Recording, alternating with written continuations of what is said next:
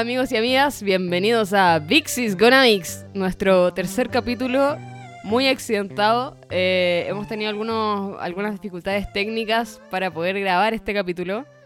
Entre otras razones, estábamos haciendo el upgrade de, de sonido, que espero que puedan apreciar. A Martín, ahora que está hablando con un micrófono de altísima calidad. Hola amigos y amigas de Vix is Gonna Vix. Acabo de llegar a los Estados Unidos de América. Eso era el- otro problema técnico, claro. que es que Martín se encontraba en un avión. Cruzando la frontera. eh, cruzando la frontera ilegalmente o legalmente, no, no vamos a clarificar eso, no, no nos piden detalles. Contámosle un poco de qué va a ser el capítulo de hoy día, pues. Tírate el...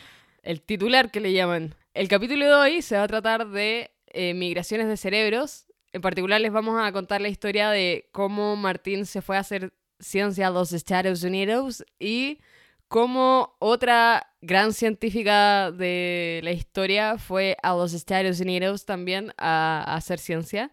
Y vamos a partir contándoles eh, la travesía de Martín y luego la travesía de esta otra misteriosa señora científica. O sea, no sé si llamarle una travesía en verdad, porque esta weá fue... Fue como entre lamentable y entre chistosa y no tiene nada de épico. como probablemente otras historias de grandes científicos. No, sí fue épico. Fue épico porque te demoraste harto en poder lograrlo por distintas razones, entre otras COVID, eh, Ah, el bueno. fin de becas Chile. Sí, es verdad, es verdad. Pero diría que el otro es más... Es más... No, la historia que voy a contar yo es trágica, A ver ya. Es vamos, de alto calibre. Vamos a ver cuál es más trágica después de todo. no, pero a ver, Ya, todo empezó aquel día en que decidí tomar la mala decisión de hacer un doctorado.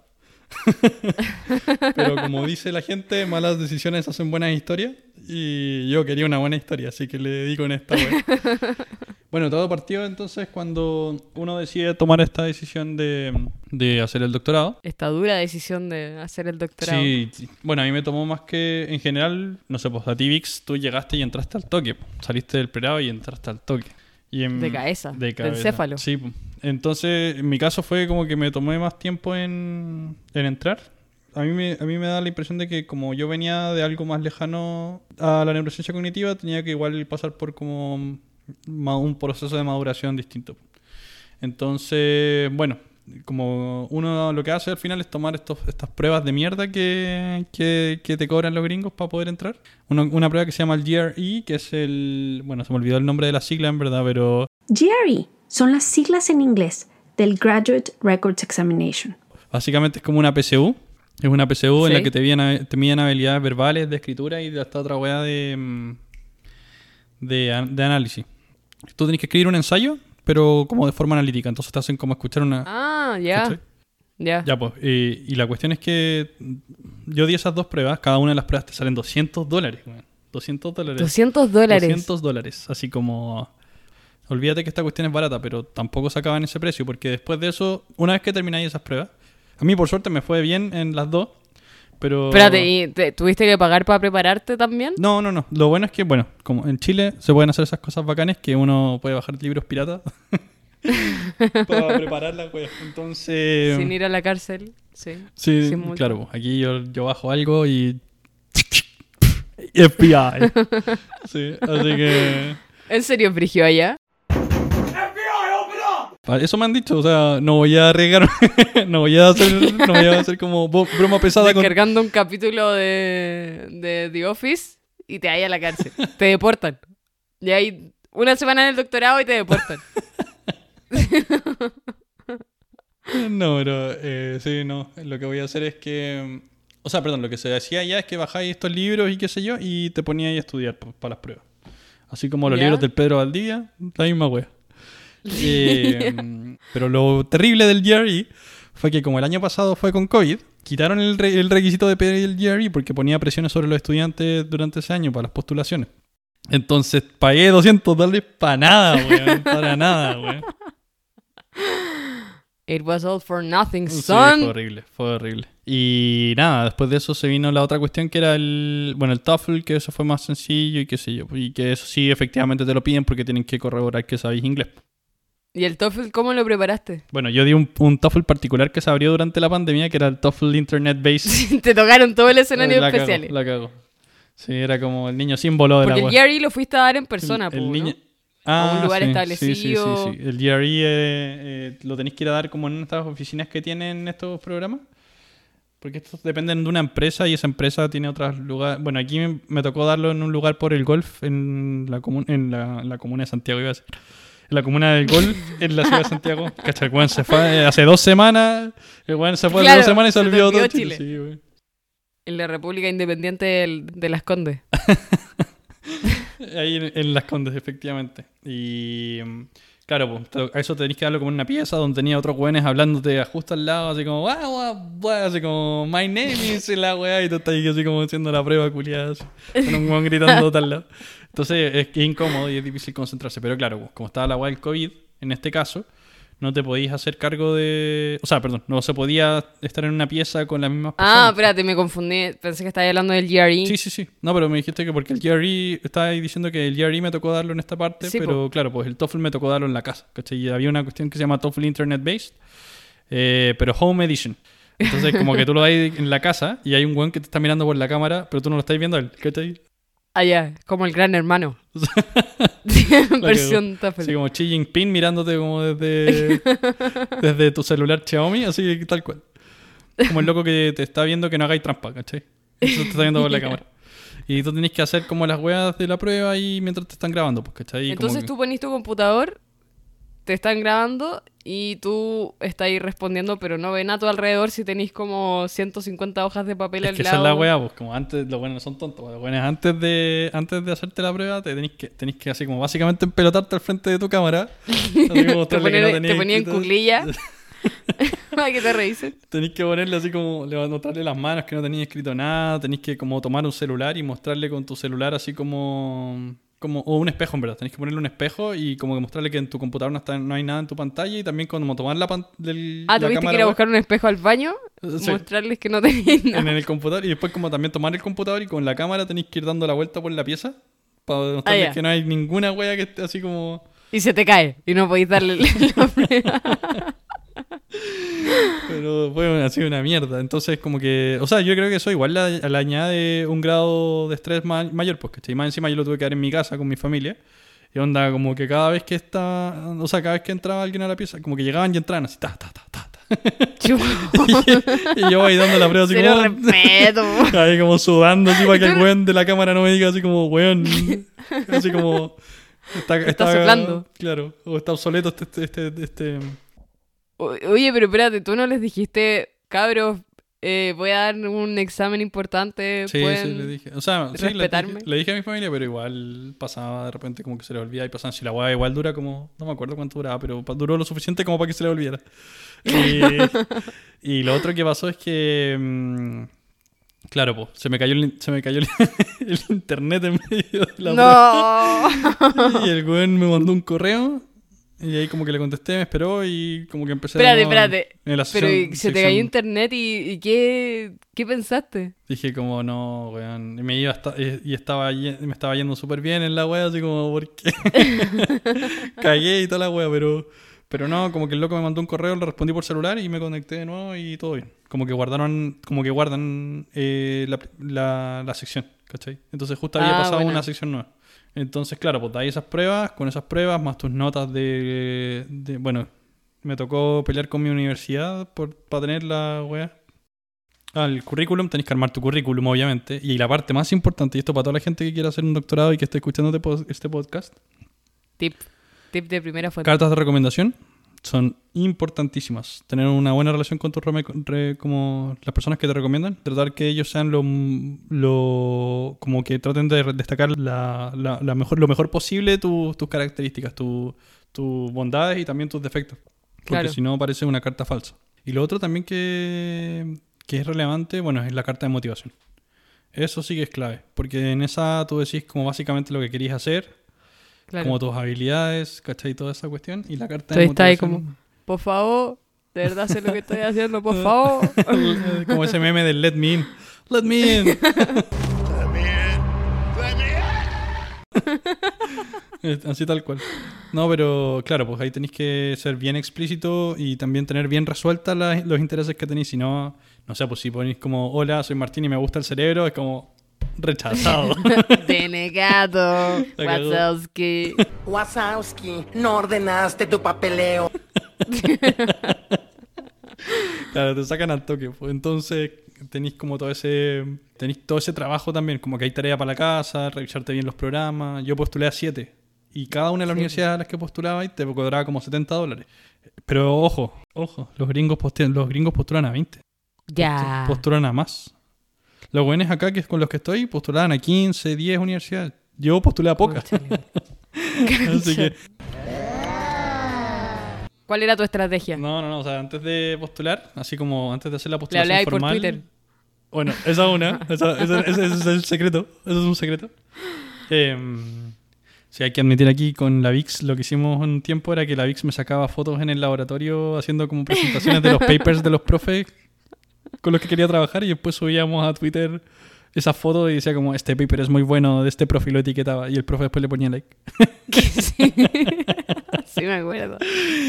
No, Y a veces pero- era el medio montaje, po. A veces ya se había acabado la presentación, pero Poníamos la se nos había mejor- olvidado la foto. Entonces recreábamos todo para sacar las fotos, subirla a Twitter, a Twitter. y, y que el profe o la profe dijera, le voy a dar like. Y así como era- llegué acá, pues, así es como llegué. Y, no, así yo- y miren dónde está ahora. No, pero, pero claro, pues entonces lo que uno hacía era que le mandáis un correo a los profes y les decía, hola, yo soy mm, Juanito Los Palotes y eh, estudié esto y me interesa esto y me interesa su programa porque tal y por lo tanto quería saber si usted tiene espacio en su laboratorio para poder trabajar con usted el próximo año. ¿Cachai? Claro. Eh, Y al final- mm, Eh, kind regards, please let me in. sí. Martín. Claro, claro. Sí, o si no, me muero de hambre. Postdata. No, no se sienta presionado, pero si no, me moriré de hambre.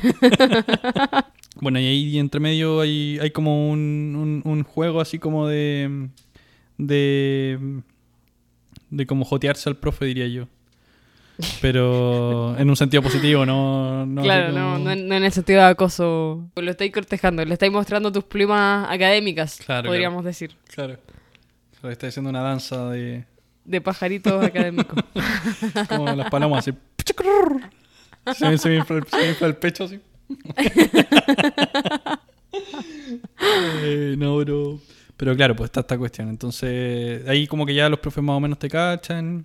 Y después viene el proceso de postular, como si te dicen, sí, buena, tenemos espacio, ahí tú, tú haces el proceso formal de entrar a la U, de postular al programa de doctorado. Sí, exactamente.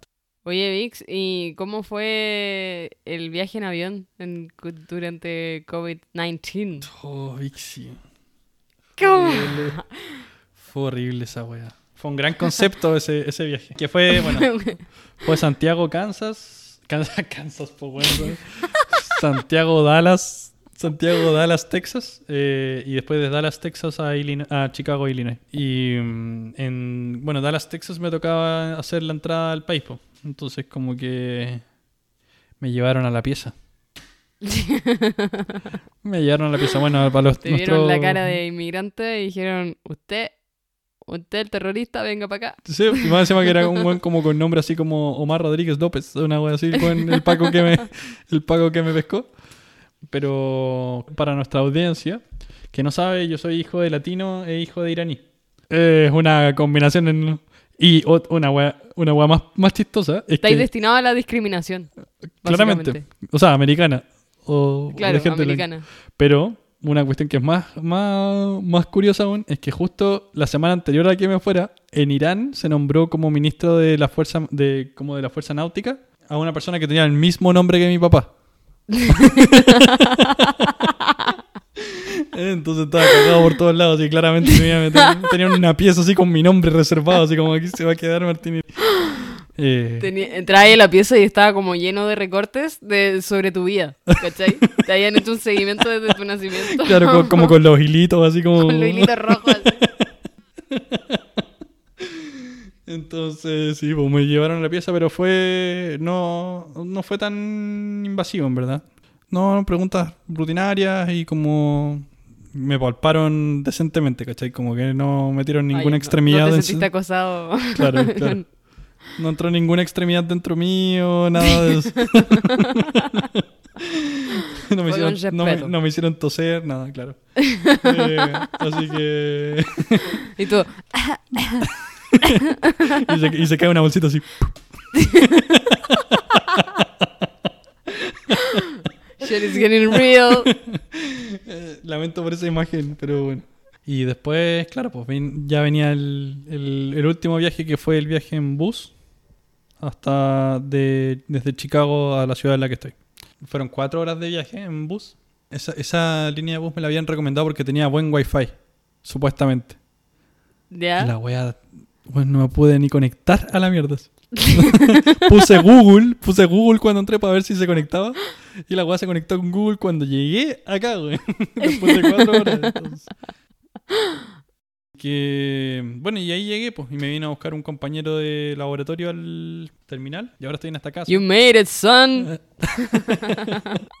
Eh, sí, pues así que eso. Eso fue una historia inconclusa. Pero tú dijiste que tenía ahí una historia buena.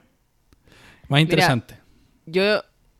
mm, podría ser debatible, pero yo creo que sí, eh, eh, es una gran historia. Es una gran historia. A ver. Eh, porque, como podrán imaginar, Martín no es el único eh, inmigrante que ha llegado a los Estados Unidos a, a hacer su carrera académica. Entonces, yo les voy a hablar de una gran científica italiana que se llama se, se llamaba Rita Levi Montalcini. No sé si a ti te suena No lo he escuchado. No. que nació en 1909, que era hija de un matemático que era eh, un machista recalcitrante, como, como era clásico eh, en aquel tiempo. Y el buen estaba en contra de que las mujeres fueran a la universidad. La concha de su madre, güey. Tú te preguntarás, ¿por qué estaba en contra de que fueran a la U las mujeres? Eh, muy fácil respuesta. Porque tenían que concentrarse en, en ser esposas y madres. Entonces, ¿para qué hay a ir a la U? weón? Si básicamente las mujeres nacieron para ser esposas y madres, po, se sabe. Y después dicen que los talibanes nomás son los retrogrados, pues. Sí. Tenéis todos esos, esos, esos brutos de Occidente también diciendo esas cosas. Sí, po. Y hace 100 años, tampoco tanto. No hace mucho, claro. Y ya, pues, obviamente eso fue un obstáculo para la Rita y ella se sentía atrapadísima en el rol de, de mujer que le imponía a su papá y, y toda la sociedad italiana también. Y a los 20 años ya la loca dijo, ¿sabéis qué? No, no aguanto más. Y le pidió permiso, le tuvo que pedir permiso a su papá para poder estudiar una carrera. Uy, ¿Cachai? O sea, básicamente tuvo que ir a convencerlo y rogarle para que la dejara estudiar medicina. chuta. Igual talentosa, persuasiva. Pero qué chato tener que ser persuasivo para que te dejen ir a la U. Solo porque naciste mujer. Mire, pedazo de desgraciado. Sí, no, sí lo entiendo. O sea, a mí no me gusta ir a la U, pero te habría gustado que te lo prohibieran para ser un padre. yo creo que Y un esposo. gustado- no, eso es la guapa. Como que está malo, pero Imagínate a ti te dijeran como no, no podías hacer el doctorado porque tenés que ser papá ya. no quiero ser papá nunca. nunca en mi vida quiero ser papá. Bueno, eh, nada, pues entonces lo convenció y ese fue el primer paso, porque obvio que en el colegio para mujeres le habían enseñado puras weas, como toser como señorita avanzado. Como, La cagó. Tópicos avanzados en lavar, lavar claro, como esa wea que... Bueno, logró entrar a la U, se demoró ocho meses en poder nivelarse para poder entrar a la U, eh, y después se graduó con dis- distinción máxima en medicina y cirugía, ¿cachai? Y eso fue, ella salió de la U el año 1936, ¿ya? Cerquita de la Segunda Guerra. Qué observador, qué observador. Ahí la, la agudeza del Bixi. La agudeza, ahí. Callando fecha. Pero, como bien observó el Bixi, en 1938 La echaron de la especialización que estaba haciendo en neurología, ¿ya? Porque el maldito cerdo fascista de Mussolini prohibió que la gente que no fuese aria eh, desarrollara ca- carreras profesionales y académicas. po. Y la Rita no era nada más ni nada menos que judía. Oh, Entonces, el régimen fascista del pelmazo de Mussolini le tenía prohibido incluso pisar la universidad. qué duro. Imagínate que a ti te digan como ya, bueno, no podéis volver a la U porque tenía ascendencia iraní. Sería muy terrible. La weá es injusta, pues, weón. Y nada que ver. Bueno, ya. Mm. En fin, todos sabemos que el nazismo es una mierda, weón. Sí, es verdad. Y la loca no encontró nada, ninguna alternativa más que seguir trabajando desde su pieza. ¿Y cómo así? ¿Por Zoom? se llevó un microscopio de la U y, y se puso a estudiar neuronas motoras. Y la loca disecaba embriones de pollo, ¿cachai? Tomaba embriones de pollito y, y usaba este microscopio que se había llevado de la U eh, para ver cómo crecían las fibras nerviosas, ¿cachai? Durante el desarrollo embrionario. Entonces, y la loca hizo un bisturí con una aguja de coser y usaba puras herramientas adaptadas así al estilo MacGyver. Y tenía un laboratorio en su pieza, en su dormitorio. Qué, increíble, qué increíble la historia. ¿Y, ¿Y se quedó ahí después? No por mucho tiempo, porque empezó a quedar cada vez más la embarrada. después tuvo que huir, pero ella se quedó un tiempo en, en su pieza ahí en Turín y alcanzó a cachar que, bueno, observar que, que las neuronas, que las células nerviosas. Eh, las neuronas de los embriones de estos pollos proliferaban, ¿cachai? Crecían y después morían. Y eso eh, era algo novedoso para la época. que Ahora nos parece súper evidente y como, ya, ¿qué onda? ¿Qué, qué- qué filo? Pero en ese momento no se tenía idea, ¿cachai? Ujú. Y, y después eh, los nazis alemanes invadieron Italia y ahí ya tuvo que, que huir, ¿cachai? Tuvo que escapar hacia el sur y esconderse allá. Y allá igual siguió trabajando en su investigación, pero también trabajaba en un, en un campo de refugiados. Pero el tema es que después, en el 46, ¿Ya? cuando ya había acabado la guerra, un científico alemán la invitó a trabajar en su laboratorio en Estados Unidos. Uh, ¿y en qué ¿cachai? universidad? En la Universidad de Washington. Wow, Y- alta universidad. Y él era un científico que se llamaba Víctor Hamburger, que también era muy connotado. Y se llama, sí, Víctor Hamburguesa, básicamente. Quería hacer hamburguesas de, de pollitos, de, o sea, de embriones de pollo. En verdad, ese era el negocio. Así no sé qué UFC. Tenía como una empresa estafa piramidal para hacer hamburguesas de pollito.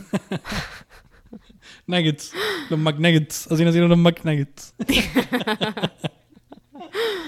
Ah, buenísimo. Y entonces se fue pa- para Washington. para Washington los pasajes. Brígido. Terminó la guerra, se fueron a Estados Unidos y llevaba dos años en Estados Unidos cuando notó algo increíble. Ella implantaba determinado tipo de tumor de un ratón en embriones de pollito. Oh. Y empezó a notar que eso estimulaba el crecimiento de fibras nerviosas creciendo como un halo alrededor del tumor. Y ahí eh, la Rita se pegó la cachada que le, que le valió el premio Nobel de Medicina. Ah, ella, ella es un premio Nobel de Ella medicina. es, el pre- es un mismísimo premio Nobel de Medicina. Manso, plot twist. No, no, no, no lo esperaba, no lo esperaba. No, si la Rita es no menor, solo que nadie la cacha, pero después de este capítulo un par de personas más la van a cachar. Me parece muy buena, muy buena esta historia. Oye, y, y es, es muy brígido que muchos, muchos científicos y escuelas también que se forman acá en Estados Unidos, que yo estaba viendo, eh, parten como por historias de ese tipo. Entonces es muy interesante. Bueno, me pregunto si ella, después de haber llegado a Washington, habrá como seguido trayendo a, no sé, si familiares Sí, o también como O sea, o italianos. Ella nunca perdió el nexo con, con Italia y, y claro, como tú decís, al final es importante que... mm, a ver, Estados Unidos es un referente científico, tienen muchos recursos para ciencia, pero también mucho del- de la cultura científica que, que han construido se basa en, en la inmigración que ha- en, en los movimientos que han habido de científicos hacia Estados Unidos por diversas razones, ¿cachai? En- las guerras han sido un gran catalizador, Catalizador. de, de migraciones de científicos hacia Estados Unidos, ¿cachai? Pero ella, ella nunca perdió el nexo con, con Italia, después de hecho regresó a Italia. Ella se convirtió en un referente, ¿cachai? Porque básicamente fue la, fue la primera persona en darse cuenta que había una sustancia en, en- este tejido tumoral, ¿cachai? Del ratón, que ella le llamó Nerve Growth Factor, que ahora todos cachamos eso en neurociencia, pero ella fue la persona que, que se dio cuenta de esto, que, que existía esta proteína que estaba presente en el tumor y que junto a Stanley Cohen lograron aislarla, ¿cachai?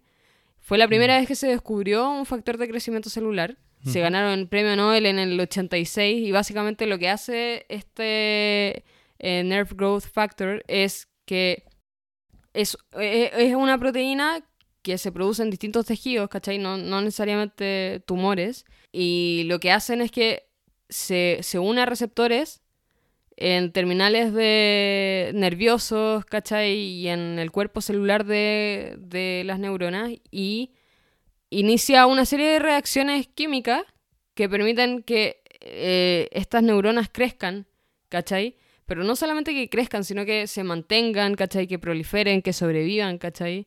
Y de hecho, eh, hay ciertos tipos de neuronas que sin la presencia de estas proteínas se programan para morir, Morir. que, eso, Claro, que es lo que se conoce como apoptosis, ¿cachai? Entonces, Claro, o sea, como que a partir desde el, como desde el, desde el tumor identifica la proteína, pero al final este, este factor de crecimiento nervioso finalmente es como es vital. fundamental, esencial en el desarrollo neuronal. Sí, sí, es vital. Lo descubrió, ¿cachai? En, en el desarrollo de fetos, ¿cachai? Los fetos ingenieros necesitan este, este, eh, esta proteína para poder eh, crecer, ¿cachai? Y mantenerse viva. Mm. Entonces, nada, fue, fue, fue brigio su aporte y, y no solo, con- o sea, ese no fue su único aporte. De hecho, creó la Fundación Rita Levi Montalcini. No me esperaba ese nombre. No. No, es sorpresivo, sorpresivo. Se puso creativa para ponerle el nombre. Eh, y esa, esa fundación fomenta el desarrollo y la formación de mujeres africanas. Les da becas Oh, para que puedan estudiar y todo. buenísimo. Y ella mantuvo el nexo con Italia, como te contaba, y al final de su vida volvió a Italia y se volvió senadora. No se diga más, no se diga más. Martín 2028.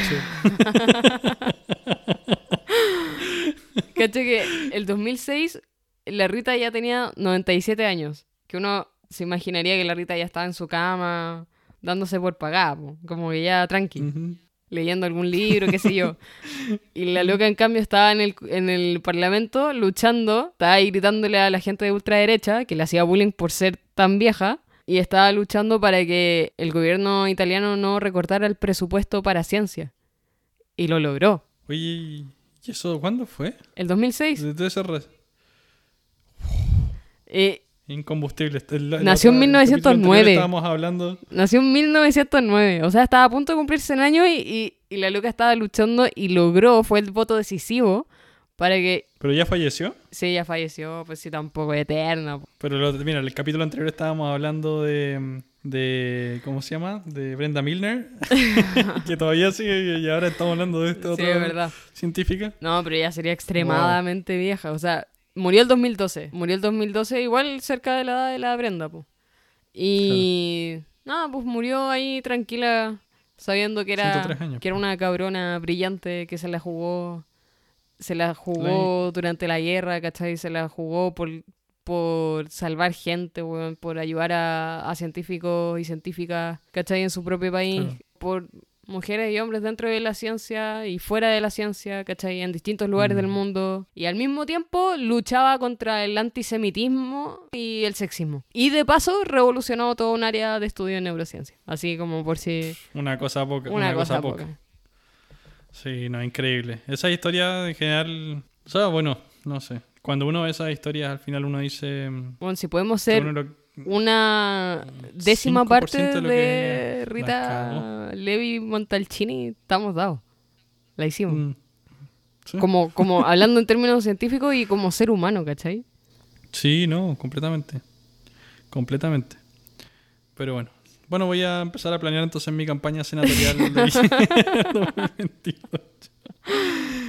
Se viene. Pero bueno. Ya sabí ya, a los 97 años te ahí para pa senador. Si es que llego, si es que llego, si es que llego, porque no sé qué les dan de comer a estas científicas que hemos hablado en los últimos dos capítulos, pero ojalá, weón, ojalá llegar a esa edad.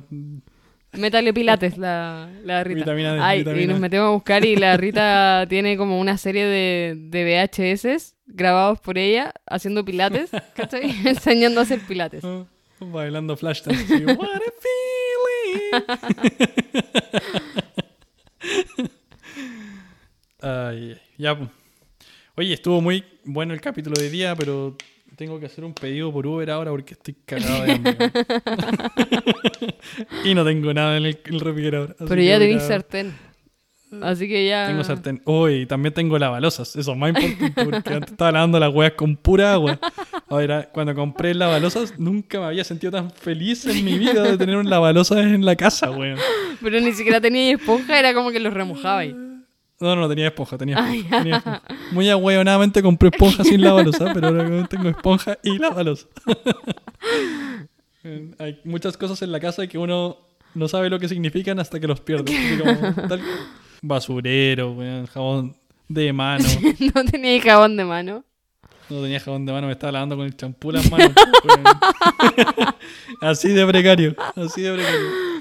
Clarificar que Martín lleva como una semana allá, en su defensa.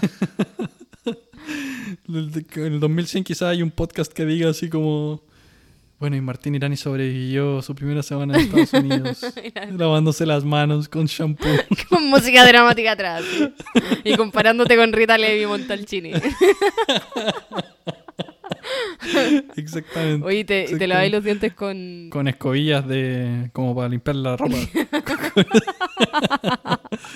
Ay, una wea No, pero bueno, sí, de a poquito se va construyendo la casa. Y lo otro... Se me metió una ardilla a la casa, güey. se me metió una maldita ardilla a la casa. Dejé, la abier- abier- abi- dejé, dejé abierta la puerta mientras iba al mailbox a buscar una carta. O sea, a ver si tenía cartas. Ni siquiera sabía si tenía. Y se metió una ardilla, weón. Y tuve que llamar a la gente de mantención y llegó un weón con una malla. con y malla. ahora po. eh, y y creo que quiere volver. Porque cuando abro la ventana, la miro por la ventana y está así como. esperando así. Te mira fijamente a ver si hay a dejar la puerta abierta. Está esperando ahí. Huele, huele el miedo, huele el miedo. Un día te va a dejar afuera de tu propio departamento. La ponen- Pone, el- claro, pone pestillo y se pone a usar todas tus cosas. a usar el computador y a grabar el podcast. En el próximo capítulo, eh, invitado especial, cabres. Ya, pues Vixi, ha sido, bueno, ah, amigos y amigas de Vixis Gonna Vix, ha sido un tremendo capítulo hoy día. Eh, yo quedé así ya cenado con la historia que nos cuenta la Vixi. y espero que les haya entretenido lo que les conté sobre lo que fue el proceso y, que les sirva. Y que sirva, pues, si debe haber gente ahí afuera que nos escucha que también le interesa postular postular eventualmente. a programas de Sí. magíster o doctorado afuera. Pueden escribirnos a nuestro, escribirnos a nuestro correo, vixisgonavix.gmail.com y hacemos asesoría. ¿Cobramos caro? Sí. Cobramos caro. O síganos en nuestra cuenta de Instagram y nos ponen ahí O el síganos. comentario. Ya pues amigos y amigos, ha sido un gusto y espero que nos veamos en la próxima entrega de Vixis Gonna Vix. ¿Algo que decir, Vixi? Eh, no, nada. Voy luego, mejorando entonces. caleta en las despedidas del, del podcast. Claro, pasó de chao a no, nada. Me parece bien. Curva de aprendizaje al mil por ciento. Ya. Chao. Chao, que estén bien.